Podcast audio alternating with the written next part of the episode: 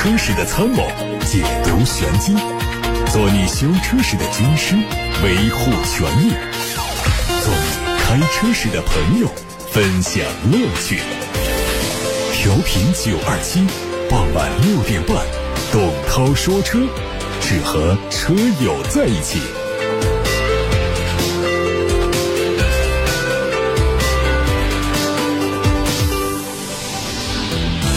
听完这个熟悉的版头，大家的董涛说车节目又开始了。我是董涛，今天直播回答大家的现场提问。车友们还可以随时在董涛说车的同名抖音号、视频号、小红书、微博等全媒体平台找到我。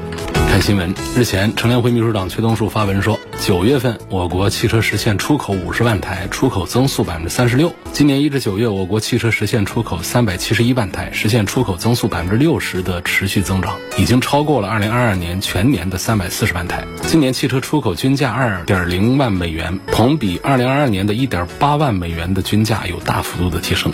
二零二一到二零二二年初，随着我国汽车性价比的提升和汽车独资企业的出口，汽车出口欧洲发达国家市场取得巨大突破。新能源汽车是中国汽车出口高质量增长的核心增长点，改变了依赖亚洲、非洲等部分穷国和不规范国家的汽车出口被动局面。二零二零年，新能源汽车出口总量二十二点四万台，表现很好。二零二一年出口了五十九万台，继续走强。二零二二年累计出口新能源汽车一百一十二万台，今年一至九月就出口了一百二十五万台，同比增长了百分之七十七。这其中，新能源乘用车出口量是一百二十一万台，同比增长了百分之八十四，占到新能源汽车出口总量的百分之九十七。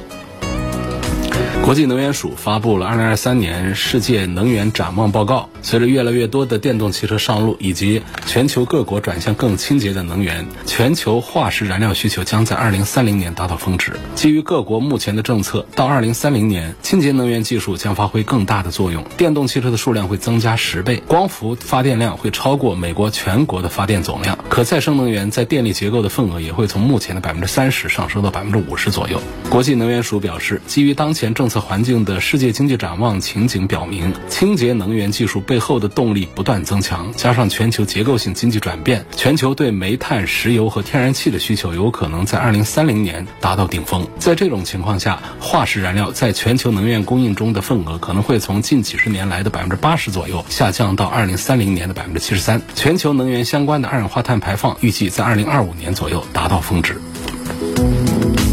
小鹏汽车在举办的第五届科技日活动上发布了它的未来智能化计划，十一月底将城区 NGP 扩大到二十五城，年内再扩大到五十城。采用轻地图方案的 XNGP 城市支架将不受限于高精地图的使用范围和更新时效。此前提到过的 AI 代驾功能，二十四号晚间开启首批测试，计划年内向部分用户开放。智能座舱方面，XOS 天机智能座舱系统对小鹏智能座舱的开机和响应速度、显示逻辑做了明显的优化和提升。小鹏 X9 也迎来首次实车对外亮相。这款七座 MPV 是小鹏扶摇架构下的旗舰，配备了后轮转向八百伏一体式铝压铸，还有 XNGP 等核心利器，首发搭载第五代小鹏智能座舱系统 XOS 天机。官方表示，无论从技术能力、造型设计还是智能座舱上，小鹏 X9 都将为大家带来区隔于现在所有七座车型的更领先的体验，并且它会登陆在十一月份举办的二零二三广州车展上。二零二四款的。大众帕萨特推了七款配置，售价从十八万一千九到二十四万三千三。新款增加了星夜蓝配色，还有三八零 TSI 精英版，降低了二点零 T 高功率发动机的购买门槛，并且把星空前脸扩展到了三八零 TSI 的全系车型上。配置方面，三八零 TSI 豪华版旗舰版会配 iQ 智慧车联、iQ 三六零全景、iQ 泊车管家、感应开启电动尾门等配置，同时还会新增紧急辅助功能，强化智驾水平。这两款车型的价格分别下调了六千六和九千六，这个操作很不大众。蔚来汽车宣布，累计建成了六百座高速换电站。这批换电站覆盖了四百八十二个高速服务区、一百一十八个高速出入口，遍布全国二十六个省市，连接了两百一十一座地级市。当前，蔚来已经实现覆盖六纵四横八大城市群高速换电网络。按照规划，到二零二五年，蔚来将全面建成覆盖九纵九横十九大城市群的高速换电网络。值得注意的是，此前有网友提问，换电池是不是把新电池换成旧电池这样？这样的问题。未来副总裁表示，电池有新有旧，但都只是电的容器，努力把容器中的电用掉，才得到价值。这个跟煤气罐相似，在未来的电池流通体系里，不存在新电池、旧电池之分，只有健康和不健康之分。只要是从换电站出来的电池，都一定是健康而且安全的电池。网上传出了一组方程豹豹八的路试照片。根据此前公布信息，方程豹汽车前三款将会是豹五、豹八、豹三。豹五首台量产车型正式下线后，豹八的量产应该是随时临近。从谍照看，路试车的前脸可能会有一些细微调整，相比概念车的平直方正，量产版会采用更加圆润的设计。车尾跟概念车是一样的。新车将基于 DMO 超级混动越野平台打造，继续用高性能的插电混动、可油可电的模式，让它具有更广泛的使用场景。据说可能会。用性能更强大的 2.0T 插混，以应对更大的车身尺寸。极氪零零一 FR 首批量产车下线了，新车已经完成首发，开启盲定，每月最高限量交付九十九台。外观在普通版的基础上做了性能化的升级，前唇、侧裙、后扩散器、尾翼、车顶上都配了全车碳纤维空气动力学套件，可以做到极限减重。另外呢，还搭载了轻量化、高性能锻造轮毂。和探讨顶级刹车盘，极氪零零一 FR 将开启八百伏的高压系统，并且会完成四电机的分布电驱，量产四轮扭矩矢量控制、卫星通信技术等诸多行业首次配备的新技术。这次的最大马力是达到了一千二百六十五匹，零百加速时间只需要两点五秒钟，官方实测是两点三六秒钟，可以实现坦克掉头等功能。丰田在发布全新普拉多的同时，暗示会推尺寸更小的越野车，将会是一款迷你版的普拉多。目前这一款车的名字还没有发布，有传言说丰田会为它取一个 FC 库鲁泽的名字，意味着这台车还是兰德酷路泽家族的成员，估计在明年底会上市。好，大家刚才听到的是今天晚上的汽车资讯部分，欢迎大家提问进直播间。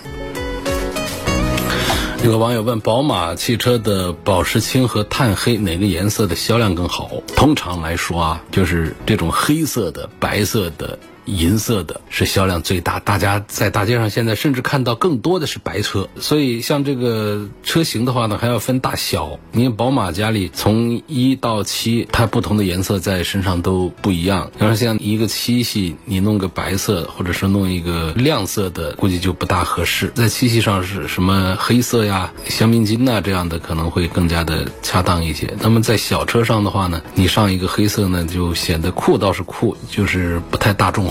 反而说给小的宝马来个白色的什么三系啊、一系啊、蓝色的这样的，它都更加的恰当一些。所以你总体上你问这个宝马汽车的宝石青和碳黑哪个颜色销量更好？那显然应该是黑色的销量要更好一些啊。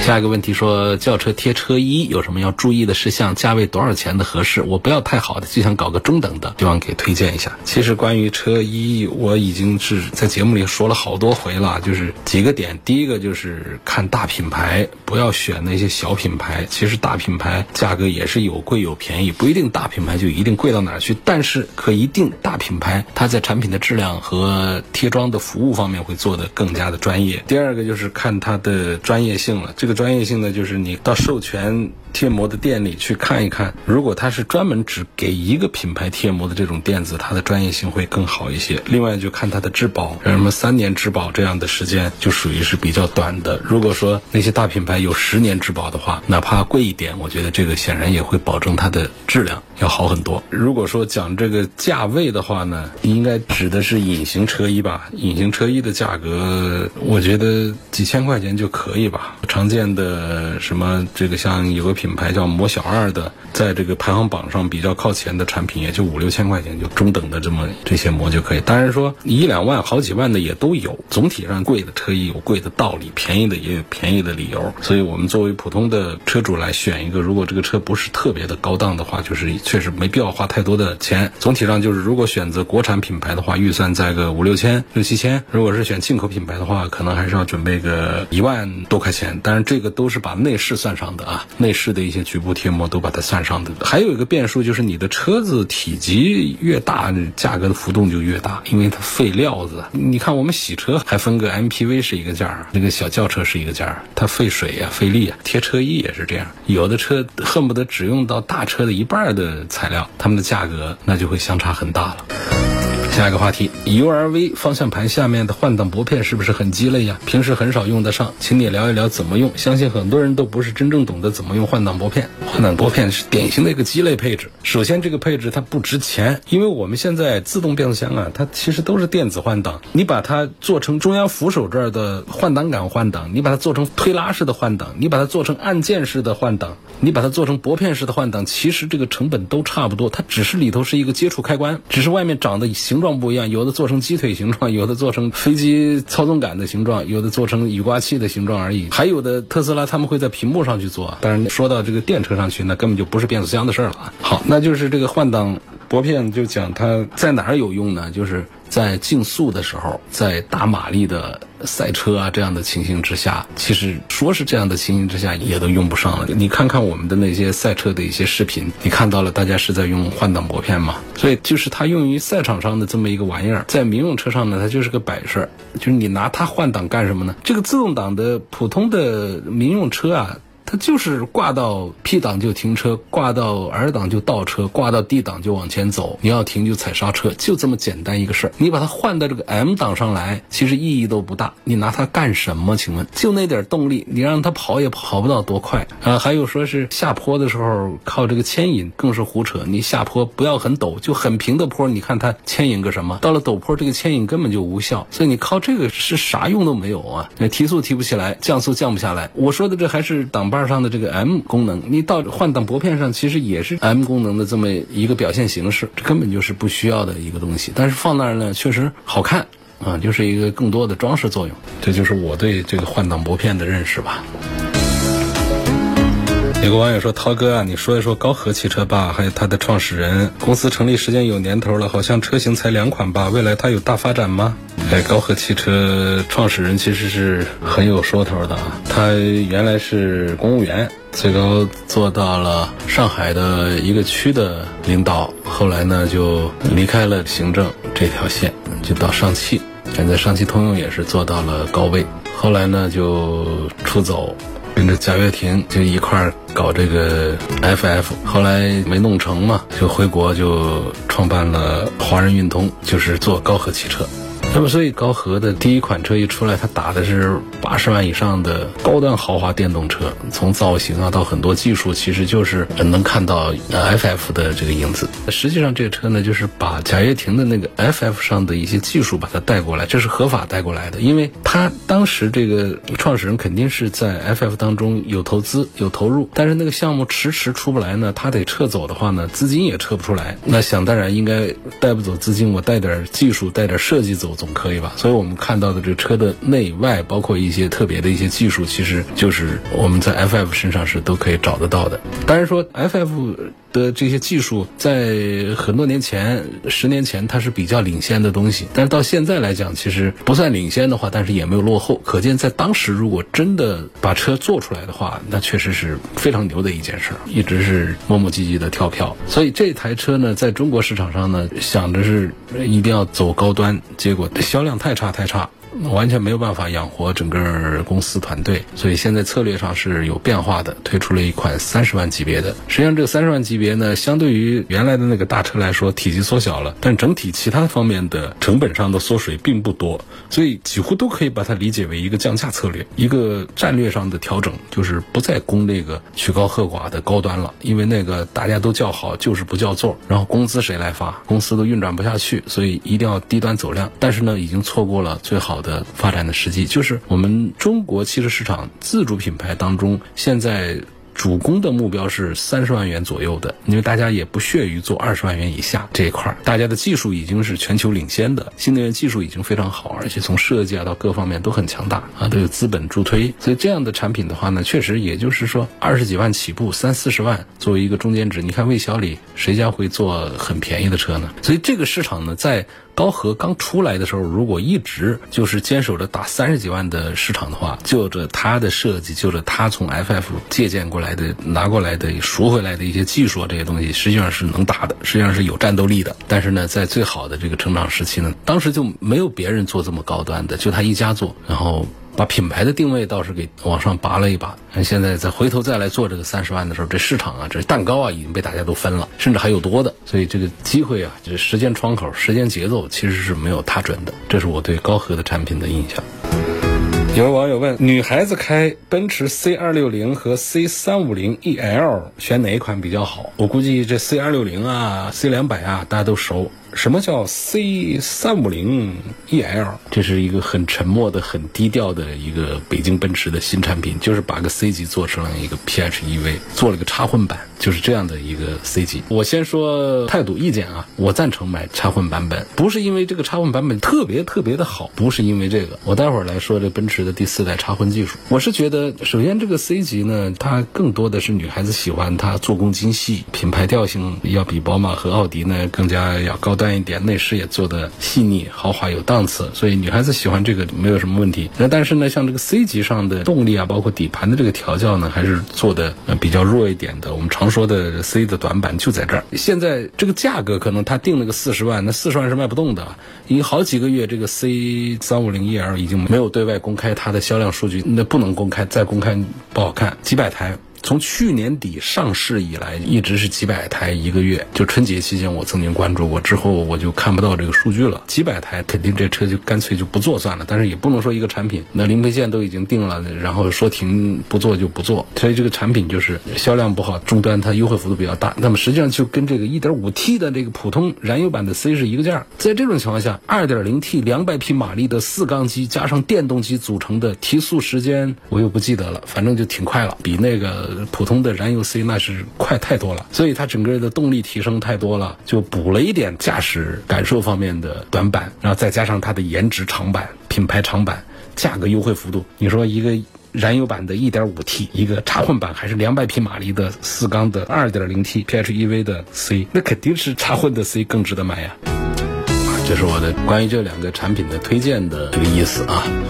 供大家参考，然后跟大家解释一下这个奔驰的插混技术。有网友曾经说：“哎，这奔驰用的谁家的插混技术啊？好像都没咋听说过。”让奔驰有自家的插混技术，而且已经进化到了第四代啊，其实是有自己的技术亮点的。就是在内燃机时代呢，梅赛德斯奔驰是行业的引领者啊，前沿科技把车辆安全、把品牌打造都推动的非常好。那么进入到全新的电动化时代呢，梅赛德斯奔驰呢也是比较早就开始做变革，其实也是属于豪华品牌当中的变革先行者。不过就有笑话说。这个奔驰做的电动车就像个杂牌车，这是针对说现在大家都认定特斯拉、比亚迪、魏小李啊这些是属于比较正统的新能源车了。那么奔驰、宝马、奥迪、凯迪拉克啊、沃尔沃啊都觉得他们做的新能源车都是杂牌车了。但这是一个玩笑话，但实际上呢，其实其中还是很能说明问题的，就是很有深意的一个讽刺吧。就现在呢，全面电动化还需要很长时间，所以在很长一段时间呢，纯电动车呢就没办法来取代插电。的这个市场定位，所以这个梅赛德斯奔驰呢，它一方面呢推全面电动化 EQ，那一方面呢，它其实还是在储备它的插混这套东西。插混这混动技术呢，其实梅赛德斯奔驰呢比较早在 S 上就做过，就是十几年前老一辈的很老的这个 S 上就有 S 四百的 Hybrid，当时是世界上第一款配锂电池的混合动力的豪华轿车，全球卖了大概几万台吧。然后后来呢，又在 S 五百上也上过那个混动，第三代的插混系统呢，又到奔驰的 E 级上用过。当时的 WLTC 纯电续航是一百公里，然后在二零二二年去年的时候呢，就推了第四代的插混系统，整个的体系进一步的优化，能耗表现进一步提升，它的百公里综合油耗已经到了一升级别，百公里一点二升的水平。然后它的 WLTC 的纯电续航，这也是取决于它的电池嘛，就是二十几度电，也就是一百零五公里。左右这样的一个水平。目前我们国内的汽车市场上，这个混合动力呢，实际上确实是全球最牛的混合动力。如果说全球最牛的纯电动力被特斯拉给占据了的话，那全球最牛的插电混动的话是在中国自主品牌车企掌握当中。比如说全球的最狠的油电混合，就是不插电的这种的话，可能还是在丰田和本田手中。全球最牛的燃油车的技术肯定是不在中国。所以就是这样的一个布局当中，我们还是说混动，就常见的混动形式呢，有串并联，也叫混联。有串联，其实增程就属于这种串联，然后还有并联，就是 P2 电机的这个技术是各有所长。然后就一部分自主品牌呢，它整合两速、三速变速箱的这个串并联油电混动，它形成一个全速域的低转速。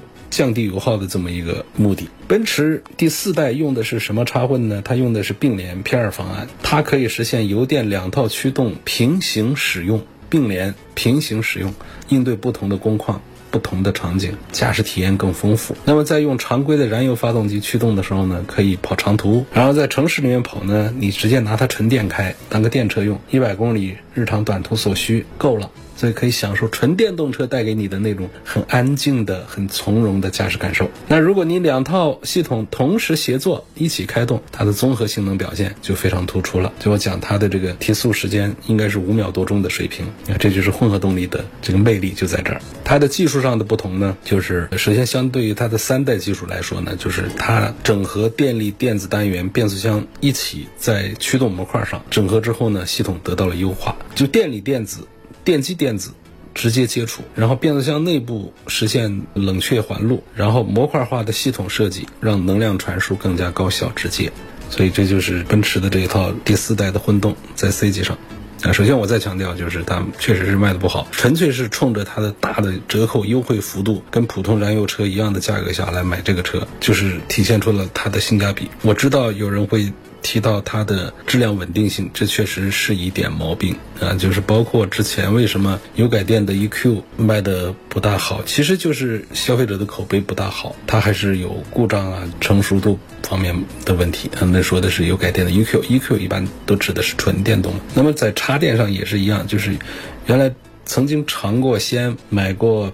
宝马的插电的买过奔驰的插电的极少数那些车友们的反馈呢，就是质量稳定性不大好。但是那是在三代、二代的时候，其实在四代上应该是比前代要更加的合理、更加的好用的。所以在 C 级的普通燃油版 1.5T 和 C 级的插电混合动力版本之之间做推荐的话呢，我不得不倾向于折扣比较大、优惠过后的插混版本。有网友说：“我想买个二十万元以内的电动 SUV，这油车现在开不起啊！武汉周边县市来回往返跑，一跑就是三四百公里，用的比较厉害，一年能跑个五六万公里。然后后备箱得大一点的，能放下两个二十八寸的行李箱，竖起来一起的空间，要装点设备，有推荐的吗？其实二十万元以内的电动 SUV 倒是有一些，不过都不大。要到三十万左右，二十几万的话，那就大的就多了。”一大堆，现在卖的比较好那个混界 M7 啊，那些都是二十几万，都做的个儿特别大。好，那么在二十万元以内的电动 SUV，小的那什么小鹏的 G3 呐，哪吒 U Pro 那些就小了。宋 Plus 这是一个呢。如果说真讲空间比较大的，恐怕是领跑 C11，其他几个其实都是紧凑型的。这个 C11 已经到了一个中型 SUV，它的轴距都是两米九几了，空间是最大的。我想如果说合适的话，二十万元以内的。级别的电动大空间的 SUV，你去领跑的展厅瞅一瞅。有个网友说：“涛哥，昨天说 D9 纯电月销过万，没错吧？纯电只占它销量的十分之一，卖的好的还是插混。好吧，那就是插混吧。那反正我就记得这个总数啊。”今天就到这儿吧，感谢大家收听和参与每天晚上六点半到七点半直播的董涛说车，车友们可以随时在董涛说车的抖音号、视频号、小红书、微博等全媒体平台上找到我。